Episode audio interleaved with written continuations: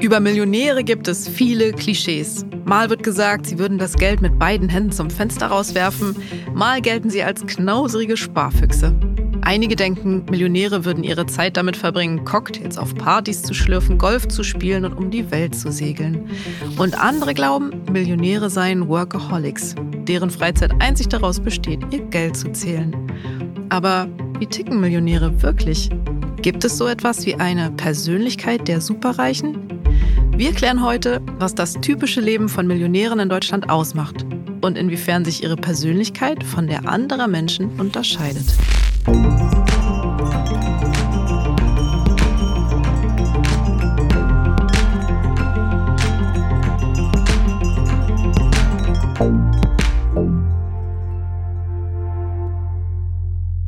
Das hier ist Nevermind, der Psychologie-Podcast von Business Insider. Hi, ich bin Fanny. Und ich bin Leo. Wir helfen euch dabei, eure Gedanken und Gefühle im Alltag zu verstehen, wo sie herkommen, warum sie sinnvoll sind und wie ihr mit ihnen zusammen die besten Entscheidungen eures Lebens trifft. Heute geht es um die Frage, wie ticken Millionäre? Haben Superreiche eine bestimmte Persönlichkeit?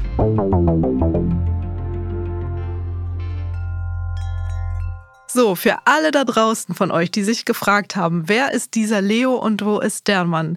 Ich möchte ihn euch kurz vorstellen, denn Leo ist der perfekte Gast für diese Folge. Leo Ginsburg ist Finanzredakteur bei uns bei Business Insider und er spricht in seinem Podcast Money Mindset jede Woche mit Menschen, die es geschafft haben, über ihr Geld. Das heißt, Leo hat schon mit sehr vielen Millionären gesprochen. Hi Leo, schön, dass du da bist. Hi Fanny, schön, dass ich auch hier sein darf. Lass uns doch gleich einmal anfangen damit. Mit wie vielen Millionären hast du schon gesprochen? Ich würde sagen, mit sehr, sehr vielen schon. Also unseren Podcast gibt es ja schon seit eineinhalb Jahren und da waren sehr, sehr viele Menschen da, die sehr, sehr reich sind. Aber ich glaube, bevor wir über das Thema sprechen, müssen wir erstmal definieren, was ist eigentlich ein Millionär? Was würdest du sagen? Ab wann ist man Millionär. Stimmt, das ist ganz wichtig, dass du sagst, weil es gibt ja zwei verschiedene Möglichkeiten, das zu definieren. Die eine Möglichkeit sind, glaube ich, Vermögensmillionäre. Ich glaube, das kannst du sogar besser erklären. Was ist das? Also Vermögensmillionär ist man, wenn man das ganze Vermögen, was jemand besitzt, summiert und es eine Million oder halt mehr gibt. Das kann irgendwie sein, dass man eine Immobilie dazu rechnet, sein Aktiendepot, Cash. Und wenn alles zusammen eine Million ist, ist man Millionär. Genau. Und die zweite Möglichkeit, das zu definieren, ist über das Einkommen. Und das wollen wir hier heute gern machen. Also wir sprechen über Menschen, die innerhalb eines Jahres mehr als eine Million Euro verdient haben. Und das ist deswegen wichtig, weil wir herausfinden wollen heute, haben Millionäre eine bestimmte Persönlichkeit, die sie vielleicht sogar dahin gebracht hat, dass sie so viel Geld verdienen. Also gibt es eine Persönlichkeit, die den Weg zum Reichtum ebnet. Und deswegen sprechen wir über Einkommensmillionäre. Von denen gibt es, ich habe die Zahl mal nachgeschaut, Leo, im Jahr 2019 gab es 27.400 Steuerpflichtige mit Einkünften ab einer Million Euro in Deutschland. Das ist eine ganze Menge, aber finde ich gar nicht so viel bei ne? so vielen Millionen Menschen, die in Deutschland leben. Sollten noch mehr werden. Wie viel verdienen die im Durchschnitt? Das sind etwa 2,7 Millionen Euro. Dazu vielleicht noch als Vergleich, das durchschnittliche Jahreseinkommen in Deutschland liegt bei 49.260 gerade. Also das ist eine ganze Ecke mehr. Und die Frage ist ja, wie sind diese Menschen dazu gekommen?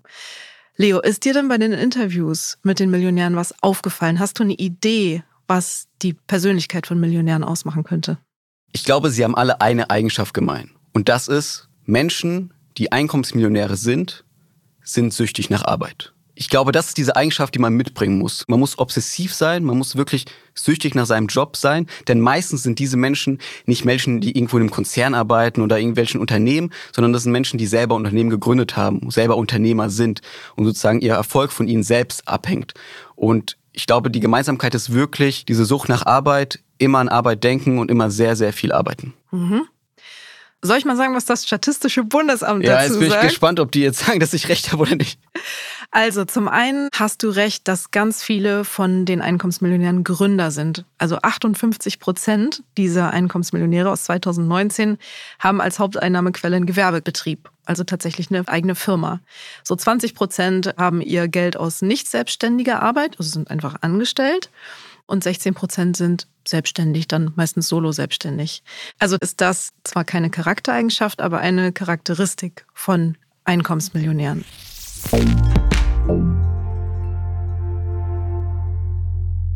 Leo, jetzt hast du gesagt, Menschen, die sehr reich werden, arbeiten viel. Und das stimmt. Es gibt eine Erhebung von 2020, speziell für Deutschland, die genau das gezeigt hat. Also die hat unter anderem gezeigt, dass es vor allen Dingen ältere Männer sind. Das ist vielleicht auch nochmal wichtig dazu zu sagen.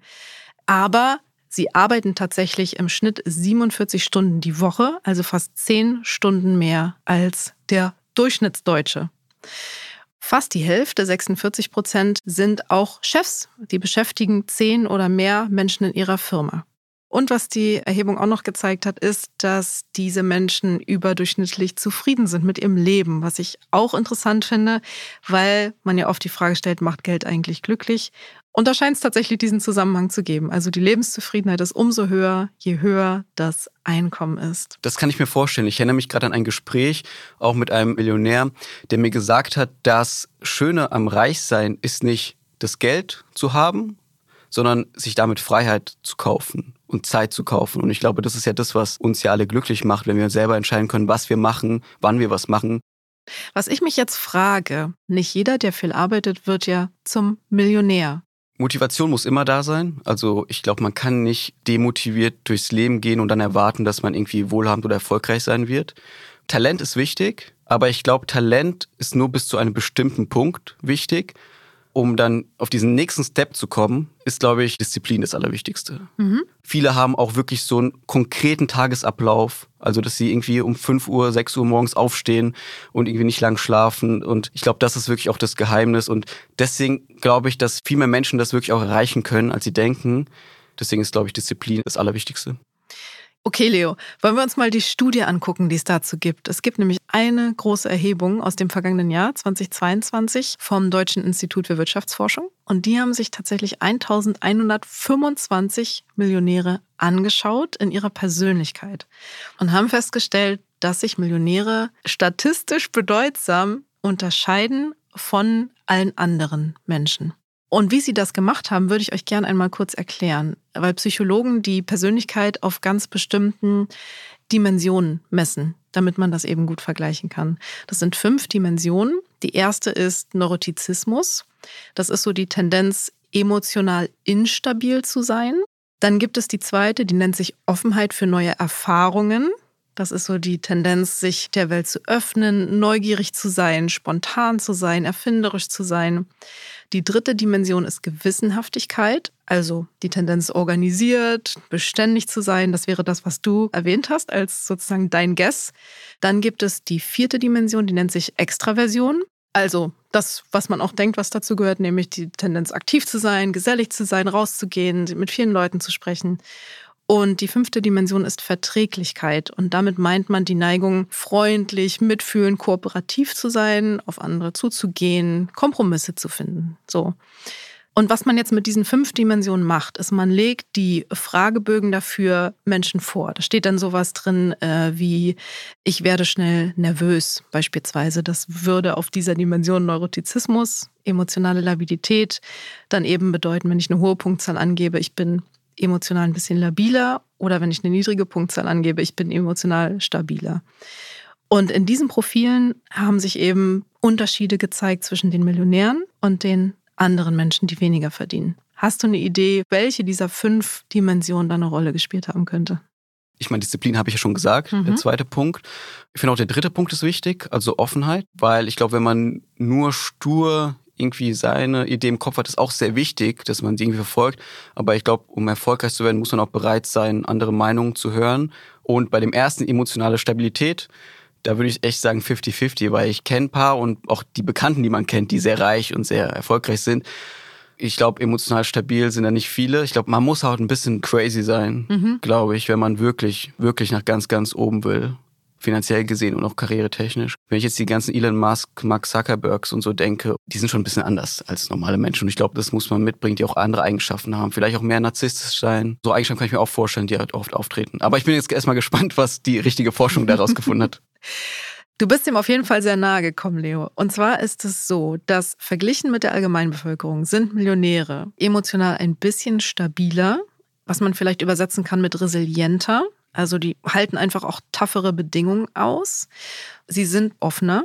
Sie sind extrovertierter, also sie gehen mehr auf Leute zu, sie ziehen Energie daraus, Und sie sind etwas gewissenhafter. Also das, was du gesagt hast, die Morgenroutinen, die Disziplinen, sich an einen Plan zu halten, den man gemacht hat. Mit dieser Flexibilität im Hintergrund, dass man eben offen ist für alles Neue, was auch kommt. Und was ganz, ganz spannend ist, dass du gesagt hast, man muss aber auch so ein bisschen crazy sein. Das hat ja in diesen fünf Dimensionen so ein bisschen gefehlt. Und das haben die Forscher auch gemerkt und haben noch eine sechste Eigenschaft dazugenommen, die eigentlich normalerweise in diesem Profil nicht mit drin ist, nämlich Risikobereitschaft. Und tatsächlich ist auch das Merkmal sehr, sehr, sehr ausgeprägt bei Millionären. Was jetzt bei der Erhebung auch noch rauskam, ist, dass die Forscher sagen, dieses Profil ist ein absolut typisches. Und je stärker das genauso ausgeprägt ist, desto höher war das Vermögen der Millionäre. Es gab also einen direkten Zusammenhang zwischen diesem Profil und dem Vermögen. Und besonders ausgeprägt war es bei den Selfmade-Millionären, also denen, die sich das selbst erarbeitet haben, die nichts geerbt haben, sondern deren eigene Arbeit diese mindestens eine Million war, die sie im Jahr erwirtschaften.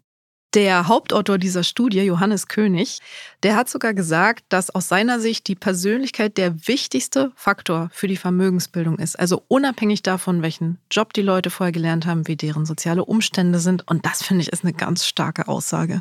Ja, das ist auf jeden Fall krass. Meine Frage ist jetzt eigentlich direkt, kann man sich das irgendwie beibringen? Also wenn du sagst, diese fünf Eigenschaften haben Millionäre und wenn die stärker ausgeprägt sind, dann sind sie noch reicher. Heißt das andersrum, funktioniert das auch, wenn man sich irgendwie beibringt, diese Eigenschaften zu haben, dass man vielleicht reich wird? Das ist eine total gute Frage, weil natürlich nahe liegt jetzt zu denken, okay, wenn ich an diesen fünf Eigenschaften ein bisschen schraube, dann wird aus mir auch ein Millionär. Ganz so leicht ist es nicht, weil diese Big Five, nennt man die, diese fünf grundlegenden Persönlichkeitsmerkmale, die sind sehr stabil über die Lebenszeit. Man kann schon ein bisschen was machen und teilweise verändern die sich auch durch die Lebensumstände. Zum Beispiel werden Menschen über die Zeit ihres Lebens, von sehr jung bis sehr alt, werden sie immer gewissenhafter. Also das ist eine Eigenschaft, die sich ohnehin entwickelt, sobald man im Berufsleben ist zum Beispiel. Das heißt, da muss man gar nicht so viel machen. Wo man aber, glaube ich, schon was drehen kann, ist an der Offenheit für neue Erfahrungen, weil das im Gehirn anstößt, Verbindungen zu schaffen, die vorher nicht da waren.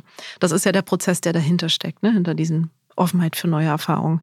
Woran schwierig zu drehen ist, ist die Risikobereitschaft. Und die ist, glaube ich, der größte Hebel bei diesem Persönlichkeitsprofil, weil Menschen, denen Sicherheit sehr wichtig ist, da ist es schwierig zu sagen, sei doch mal ein bisschen risikobereiter. Das ist so wie mit Menschen, die sehr überlegt sind, zu sagen, sei doch mal spontaner. Das funktioniert in der Regel nicht so gut.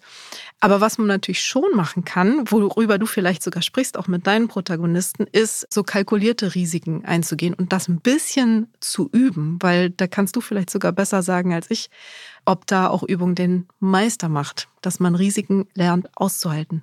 Ich glaube, beim Thema Risiko ist es wichtig, sich einfach Gedanken zu machen, was bedeutet es, dass es jetzt irgendwie riskant ist. Wenn wir jetzt zum Beispiel Kryptowährungen nehmen, da sagt man ja immer, Bitcoin und so mega riskant, mega volatil, investieren nur so viel Geld, wie viel du bereit bist zu verlieren. Und ich glaube, wenn man sich das bewusst macht, dass man irgendwie ein Risiko eingeht und man kann alles verlieren, aber das Leben geht trotzdem weiter, dann ist man auch vielleicht eher bereit, irgendwie das Risiko einzugehen. Ich hatte jetzt letztens einen Gast, einen Startup-Investor, Pip Glöckner. Mhm. Er hat was sehr Interessantes gesagt, dass er riskant investiert und gar kein Problem hat, sozusagen überspitzt gesagt jetzt, hier das ganze Geld zu verlieren, was er investiert. Weil er überzeugt ist, dass er mit dem Wissen, das er sich über die Jahre aufgebaut hat, eh wieder einen Job findet, Geld verdienen wird. Und ich glaube, das ist auch so eine Eigenschaft, wo ich auch dachte, okay, krass, also du hast gar kein Problem damit, alles zu verlieren, weil du halt dieses Selbstbewusstsein hast, ich werde es auch das zweite Mal wieder hochschaffen. Und ich glaube, mhm. das ist so eine Eigenschaft, die braucht man wahrscheinlich. Und diese ganzen Leute, die erfolgreich sind, ja klar, du musst halt ein Risiko eingehen, weil wenn du halt dich nicht traust, dann kommt auch nichts Großes raus. Mhm. Hat sich sogar gereimt.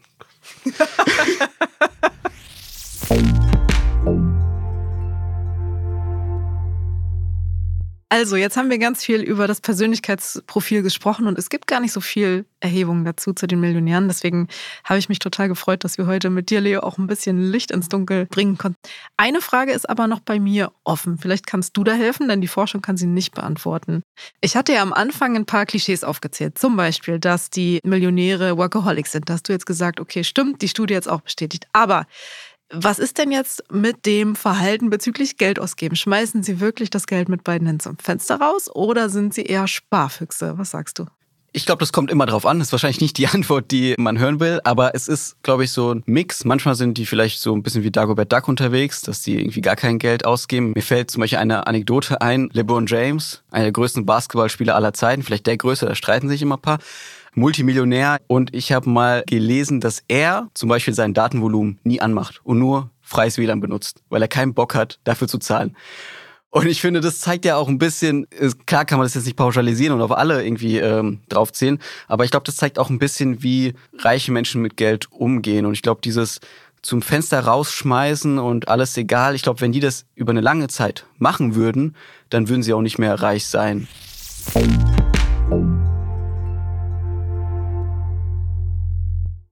Wollen wir mal ein kleines Fazit machen? Wir haben ja die Frage gehabt, wie ticken Millionäre? Haben Superreiche eine bestimmte Persönlichkeit? Und die Antwort ist ja, sie haben auf jeden Fall bestimmte Eigenschaften gemeinsam. Sie arbeiten sehr viel, im Schnitt zehn Stunden mehr als andere Menschen und sind trotzdem überdurchschnittlich zufrieden mit ihrem Leben.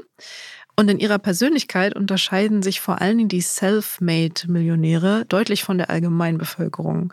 Und je ausgeprägter diese Persönlichkeit ist, desto höher ist auch ihr Vermögen. Wie sieht dieses Profil nochmal aus? Wir haben gesagt, Millionäre sind deutlich risikobereiter, emotional stabiler, offener gegenüber neuen Erfahrungen, extrovertierter und ein bisschen gewissenhafter. Bei der Verträglichkeit übrigens, da haben wir jetzt gar nicht so viel drüber gesprochen, liegen sie ungefähr beim Level der Allgemeinbevölkerung. Also sie schließen Kompromisse, setzen sich aber auch mal durch. Das ist so Mittelmaß. Vielen Dank, Leo, dass du dabei warst und ich hoffe, ihr habt viel mitnehmen können. Danke, dass ich da sein durfte. Das war's für heute von uns von Nevermind. Wenn ihr uns mögt, dann abonniert uns gerne und wir freuen uns wie immer über eure Sprachnachrichten, über neue Ideen für Themen oder auch Erlebnisse oder Erfahrungen, die ihr gemacht habt. Einfach als Sprachnachricht an die Nummer in den Show Notes. Beim nächsten Mal sprechen wir über die Frage Emotional Eating. Was steckt dahinter?